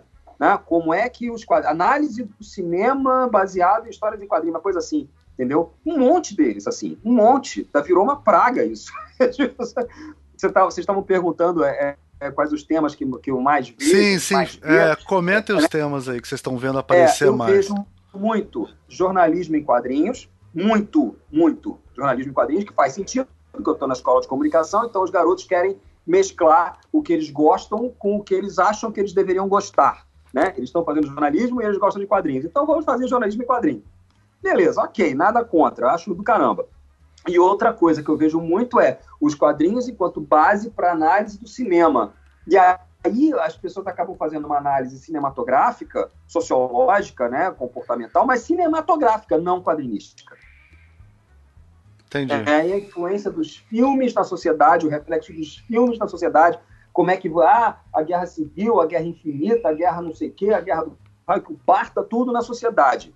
Caramba, mas e o quadrinho? Você leu? Não. Você percebe então que o pessoal, o pessoal não tem muito uma noção clara sobre a questão da linguagem gráfica, né? É muito mais não, não, não a questão da transmídia. E, ah, é. O negócio é a transmídia. O negócio é. Olha só ah. que maneiro esse quadrinho de super-herói foi para lá. Aí fazem uma análise. Outro dia até teve uma banca que eu participei que foi uma análise da Mulher Maravilha. Caramba, de que Mulher Maravilha estamos falando, entendeu? Tem tantas versões. É, e assim, ficou a versão do filme. Sim, bypassou, né? Filme... Bypassou as outras, né? Ele foi direto é, para essa. Ah. Exato. A que importa é a Galgador, entendeu? Sim. A que importa é a Galgador ali, aquilo ali. E a efervescência. Também tem muito isso, sabe? É o momento. Eu acho que essa geração acadêmica de hoje está assoberbada pelo momento, momento histórico que nós estamos passando. Então, esse momento de discussão de classes, de discussão de sexo, de discussão de empoderamento, e isso está passando por cima de tudo, está infiltrando em tudo. Nada contra, acho ótimo, acho muito legal que a gente entenda o, que, o momento que está vivendo mas não dá para a gente colocar isso numa instância, vamos dizer assim, é, como se as coisas estivessem desde o início sendo pensadas dessa maneira. Ah, foi, esse aqui é o resultado, é a culminância inexorável de um processo que já foi pensado assim no início. Não, não foi. Sim, sim. não foi, não é assim. É, não, dá, não dá para tirar de contexto, né? Não. Oi? Não dá para tirar de contexto, né? Tem que pensar Exato. no contexto da época, né? professor Natan, o que, você está vendo mais de. E o que, você está vendo de pesquisa nessa, nesse campo que você acha interessante? Ou o que, que você está vendo que está pintando aí na, na, no, nas, nos congressos? O que você tem lido? Então, olha, tem tido muita coisa na área da. É, que trabalha com webcomics, por exemplo. Né? Eu já li uns dois, três trabalhos muito interessantes. Tem muitos trabalhos na área de gênero, quadrinhos e gêneros. Tem tido disso. É, última, nos últimos cinco anos tem aparecido muito trabalho bom a isso. Trabalhando a questão de história também. Dentro da história tem havido muito interesse. Na associação a gente tem gente trabalhando quadrinhos de geografia, quadrinhos e biologia, quadrinhos e zoologia, que é um trabalho muito interessante, por sinal, o pessoal do Rio de Janeiro que faz. Se eu não me engano, o Elidiomar e a Lucy trabalham com isso. É, tem, é, olha, tem aparecido muita coisa legal e de, de pessoas assim que não necessariamente trabalham com quadrinhos, né, mas que têm optado por fazer a pesquisa em quadrinhos como uma coisa paralela. Tem Sim. isso também. É, o, ah, o, mestrado não foi sobre quadrinhos, o doutorado não foi sobre quadrinhos, mas trabalha o quadrinho é como se fosse, vamos dizer assim, uma pesquisa por prazer. Entendi. Eu Mas acho- eu fiquei interessado numa coisa que você falou que seria um quadrinho instrucional, né? Nesse sentido, né? Um quadrinho utilizado como ferramenta de educação, é nesse sentido. Ah, normalmente, normalmente a gente começa a trabalhar com quadrinhos, pelo menos professor, começa a trabalhar com quadrinhos de educação. É, é, Ah. parece clichê, mas é um clichê. A gente trabalhando com produção de quadrinhos em sala de aula, é, tem muito. Professor, go- a gente faz. é, eu ah, fazia entendi. trabalho- É um exercício que você faz com os alunos, tá? Entendi. É, a gente fazia, a gente fazia avaliações em forma de quadrinho. Fazia, Ah. pelo menos. Por exemplo, ao invés de dar uma prova mal, eu pegava um importante para os alunos, trabalhava o tema e ele em cima daquele tema fazer uma história em quadrinhos. E aí eu conseguia determinar se o aluno realmente havia é, é, é, a- a- é, aprendido. Né? Ah, se entendi. aprendizagem foi significativa mesmo. Tem, uma, tem professores, por exemplo, da área de matemática, que trabalham quadrinhos na matemática, na física. Muitos, muitos trabalhos na área de educação, e na área de educação tem muita pesquisa, quadrinhos, está relacionada à questão da aprendizagem. Ah, interessante. Professor- pro- o professor normalmente começa com essa parte. Eu comecei com essa parte, aí depois eu comecei a tomar coragem para pegar a pesquisa historiográfica mesmo, trabalhar com Sim. teoria historiográfica. E deve ter também uma parte, deve ter uma parte de, de, de pesquisa também para trabalhar o quadrinho de forma instrucional, né? Para apostilas, para Tem, também deve ter uma área de pesquisas voltada para isso que deve ter uma certa tradição, né? Porque se usa muito, né? Tem bastante, né? bom, tra- tra- não sei, mas tem, tem. Tá, é, assim, ah, eu, vou te falar, vou ser sincera, é, eu, eu até, já, até hoje eu já encontrei tanto trabalho de tanta área diferente, falando de quadrinhos, até quadrinhos de educação física. Sim, legal. Você encontra. É, é, é uma. Como é que eu vou falar? É uma, é uma fonte de pesquisa que pode ser usada é, de formas diferentes, em conteúdos, em disciplinas, em pesquisas variadas, e dá certo. É, tem um. Tem uma. uma, uma vamos falar uma ONG, é uma organização, uma associação que foi criada em 2017, que é a Link, a Link e reúne, é, reúne quadrinistas para produzir material informativo para ser é, usado em regiões carentes do mundo todo. Eles têm parceria com Médicos Sem Fronteira, tem é, parceria com a Unicef, organismos de, relacionados à saúde na ONU. Eles produzem material que é para ser usado né, é, em regiões onde existe, por exemplo, pouco acesso ensino, aonde a linguagem é mais complicada por causa do usa a linguagem por causa da, do analfabetismo, aquela coisa toda, eles fazem um trabalho maravilhoso. E um trabalho que pode não ser a intenção deles, acaba gerando produto para pesquisa também. Sim. Fizeram há pouco tempo um quadrinho, é, é, junto em parceria com médicos, em que eles foram para um hospital no Afeganistão, um hospital, o maior hospital do Afeganistão, parece, lá, uma maternidade, e virou até uma disposição depois, em que uma, uma quadrinista foi lá, passou alguns dias, conversou com as pacientes, com as pessoas que frequentam o hospital e transformou a, aquilo num relato de experiência em forma de quadrinhos. E é uma pesquisa. Se você for pensar, pesquisa, tem as fontes, tem tudo. Entendeu? É um trabalho legal. Para se trabalhar quadrinho, é, seja na escola, ou seja na, na área da pesquisa, quem dá é você. Eu acredito nisso. Se, é, sempre tem alguma coisa nova aparecendo. É como esse trabalho sobre quadrinhos de zoologia, que a gente, a gente teve uma apresentação no último encontro que a associação fez. Nossa, fantástico, uma coisa fantástica, todo mundo ficou assim, incrível. É, eles conseguiam o estudo da zoologia com, a, com quadrinhos de, de, de vários tipos. Se eu não me engano, até ou na época, eu acho que eles usaram o Tintim no Congo para falar sobre mais é, ameaçados de extinção que são exterminados durante a, aventura do Tintim, aquela, aquele álbum terrível. Aquele álbum é. é, é. então, mas assim, é muito legal. É muito Sim. legal. Sim. Ele até pediu desculpa depois, né, né, Ricardo? Tem uma história, não tem? Do Tintin no Congo? A gente pede desculpa né? É.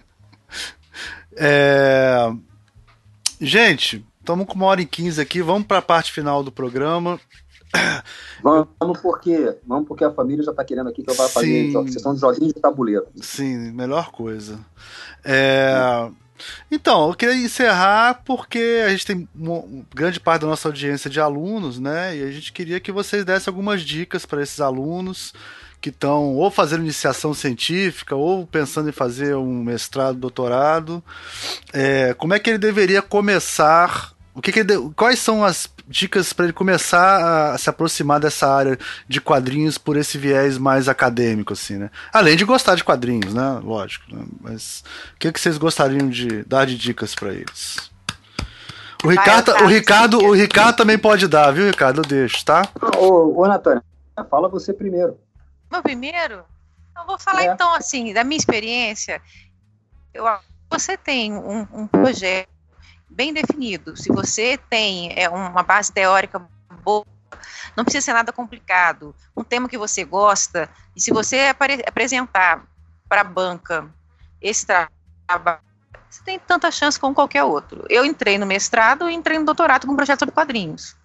Então, é, a possibilidade sempre tem. E eu vejo muitos colegas que trabalham com tema de várias áreas diferentes. É, não complicar também. Você não pode usar também, não pode querer também é uma coisa é, enorme. Você tem que delimitar bem o seu tema, trabalhar quadrinhos, apresentar bem o material que você quer trabalhar, ter segurança e sempre claro que existe uma, uma, um campo de estudo sobre isso, que existe, é, existem pesquisas, existem grupos de pesquisa que trabalham com quadrinho, que você vai ter respaldo para poder fazer, essa, fazer esse o seu trabalho. Se você quer entrar para um mestrado, um doutorado, ou mesmo fazer um E outra coisa também que é importante é a segurança mesmo. A, eu acredito muito que o professor da banca e o seu professor orientador, ele vai abraçar se você mostrar que tem segurança. Agora, não é que você vai achar um professor que, que saiba é, é, te orientar para trabalhar quadrinhos.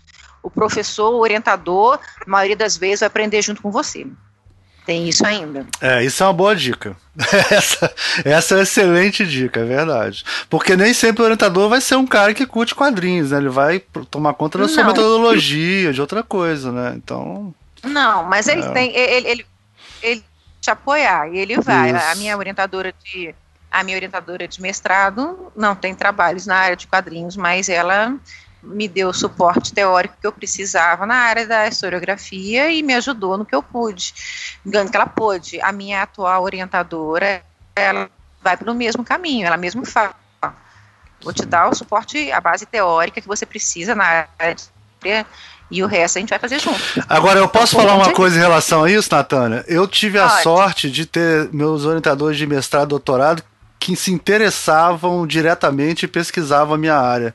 Cara, eu acho que que é uma maravilha ah, isso, cara. É, é, isso é uma maravilha. Se puder, se você puder ter, é, é melhor. Mas Pô, o normal não, é, é não, não conseguir. É, é. A, a, minha orientadora foi excelente, ótima, e a minha atual orientadora é, é ótima também. E na hora me coloca na linha, porque ela é brava. eu preciso de alguém bravo colocar na linha.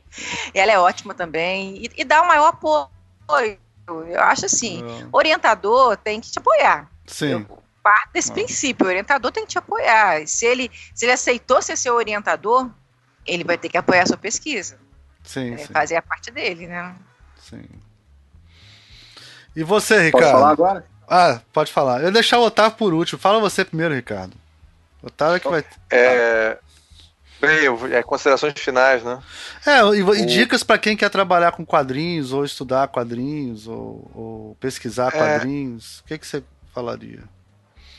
Eu, eu, assim, eu tenho que falar assim um depoimento rápido que é uma coisa incrível que eu, inclusive, não, não, não comecei minha, minha carreira acadêmica estudando quadrinhos porque não era uma área é, tão desenvolvida na época e eu acabei também entrando exatamente nessa área que o Otávio disse que não estava muito afim, que, né, Otávio, que é o de infografia. É, mas quadrinhos para mim também, assim como pro Otávio, eram coisa assim, uma das coisas mais importantes do mundo, assim, era quadrinhos. Né? é, não tinha top 10 coisas muito importantes, né?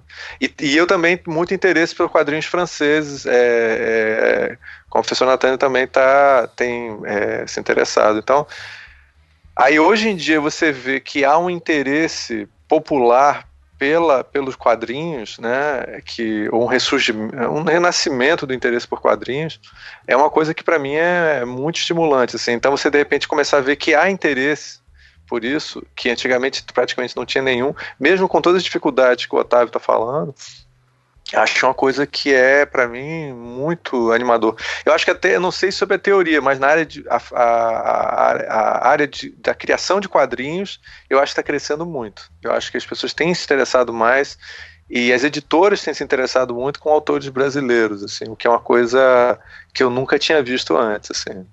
Então você tem é, muitos autores importantes que estão fugindo aí e a gente está trazendo um montão de gente boa é, sendo produzida lá fora e está sendo publicada aqui no Brasil, que também é uma coisa é, bem, bem rara. Então, assim, para quem vai começar, o, Otávio já deu a dica, acho que o pessoal tem que ler o Scott McCloud, ele é a, a, o texto básico para você começar a ler. Para quem não sabe, é um texto todo feito em quadrinhos mesmo, então é, o Scott McCloud é um excelente desenhista de quadrinhos e ele tem uma teoria muito boa, né? Então acho que ele é um cara para você é, começar a se interessar por pela, quadrinhos como a linguagem. É, eu acho que tem possibilidade de você pegar quadrinhos e conectar com outras áreas, como a própria infografia. É, tem uma muito boa, você pode pegar teoria de quadrinhos e aplicar e, em, em, infografia.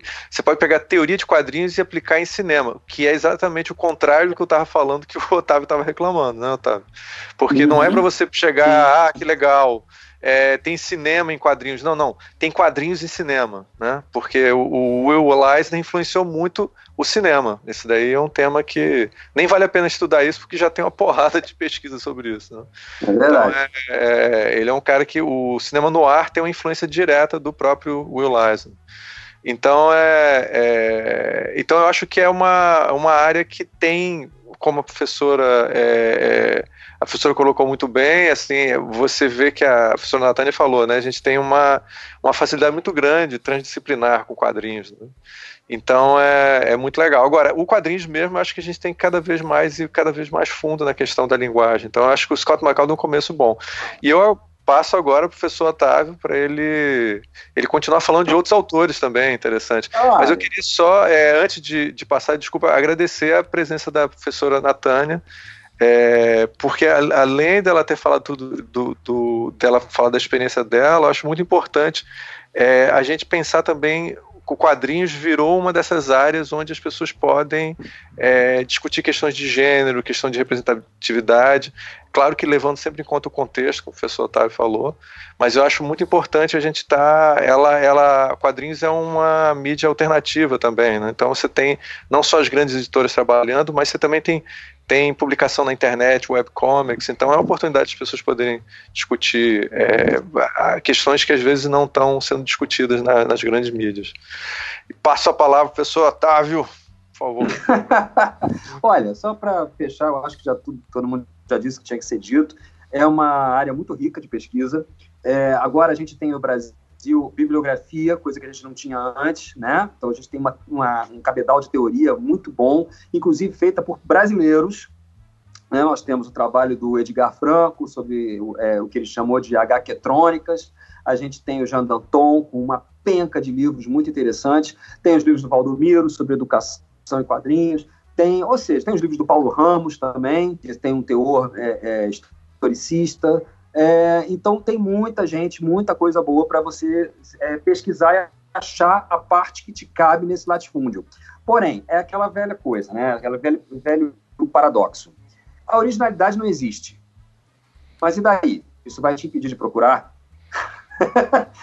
é impossível você fazer um projeto absolutamente original. Ok, mas Vai lá, vai. E como é que você descobre essa originalidade? Cruzando dados. Essa, original, essa pretensa originalidade ela só surge quando você pega coisas é, absolutamente, aparentemente não relacionadas e cruza elas e faz, tira dali uma coisa é, é, inesperada, como, como a Natália falou, né, de, de misturas com, como é que é, com, com zoologia e tal, e com áreas de estudo completamente diversas da que a gente está acostumado, né?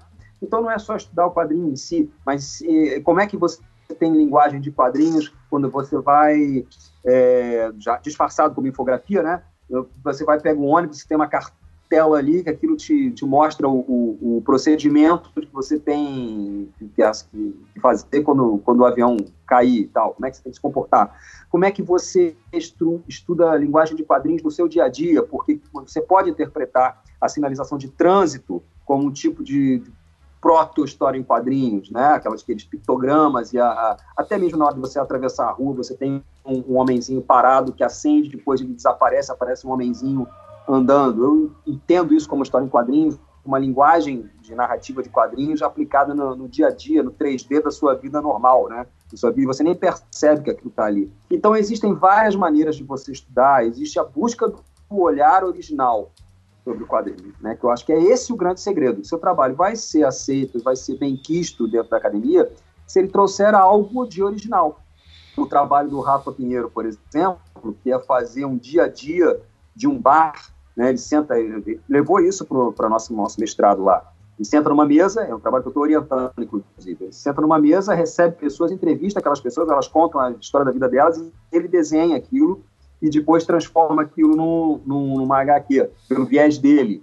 Né? Tem um lado de teor documental muito interessante, né? que é uma mescla do jornalismo em quadrinhos com aquele jornalismo mais biográfico. Né? Então, sabe, são N possibilidades. Agora, você tem que fazer alguma coisa que você ame. Não pode fazer uma coisa que não seja mais ou menos. Você não pode chutar qualquer coisa. Tem que ser algo que você vá é, é, despender anos da sua vida pesquisando e se engrandecendo. Né? Então, tem que ter cuidado. A questão da escolha do orientador depende, em primeiro lugar, você tem que escolher a linha né, que você quer orientador. Sim, verdade. Okay, mas primeiro você tem que estudar, é, escolher a linha da universidade na qual você vai se, se enfiar, né?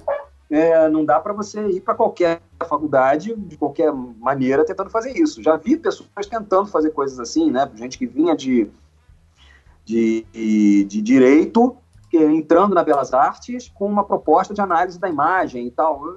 Oi, tudo bem, pode sair uma coisa maravilhosa, mas pode dar tudo muito errado, né? Então Sim. você precisa estudar qual é a linha que você quer antes de você entrar e escolher qual é a escola. Então, em primeiro lugar, qual a faculdade que você quer? Essa dentro dessa faculdade tem essa linha? Dentro dessa linha, qual é o seu orientador? Qual professor bate biograficamente com aquilo que você quer estudar? Quem foi o cara que, que quem é o cara que pode te acrescentar em termos biográficos, o que, que aquele cara estudou, o que, que ele vivenciou, o que, que ele, que, quem ele é.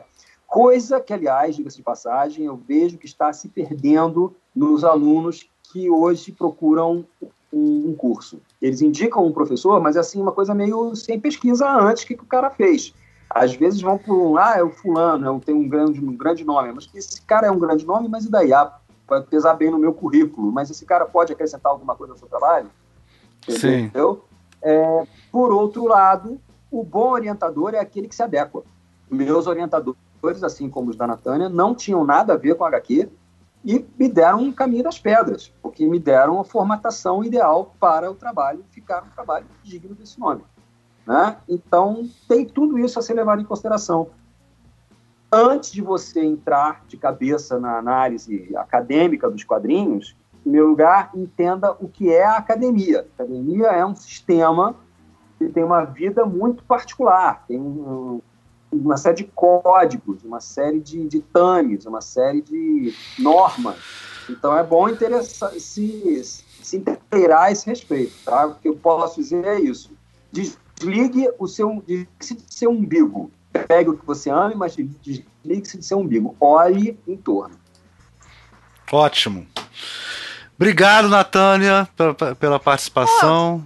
Eu que agradeço. Cara, só de ouvir o seu sotaque já ficou legal pra mim o programa. Ai, Ótimo. Mas meu, meu, meu sotaque era da Zona da Mata, né? Não, é, o meu é mais. De Minas é mais bonitinho. Não, é, eu acho, eu acho o Zona da Mata mais bonitinho. O meu lá do no- norte de Minas é mais baiano. É mais assim. Mais baiano.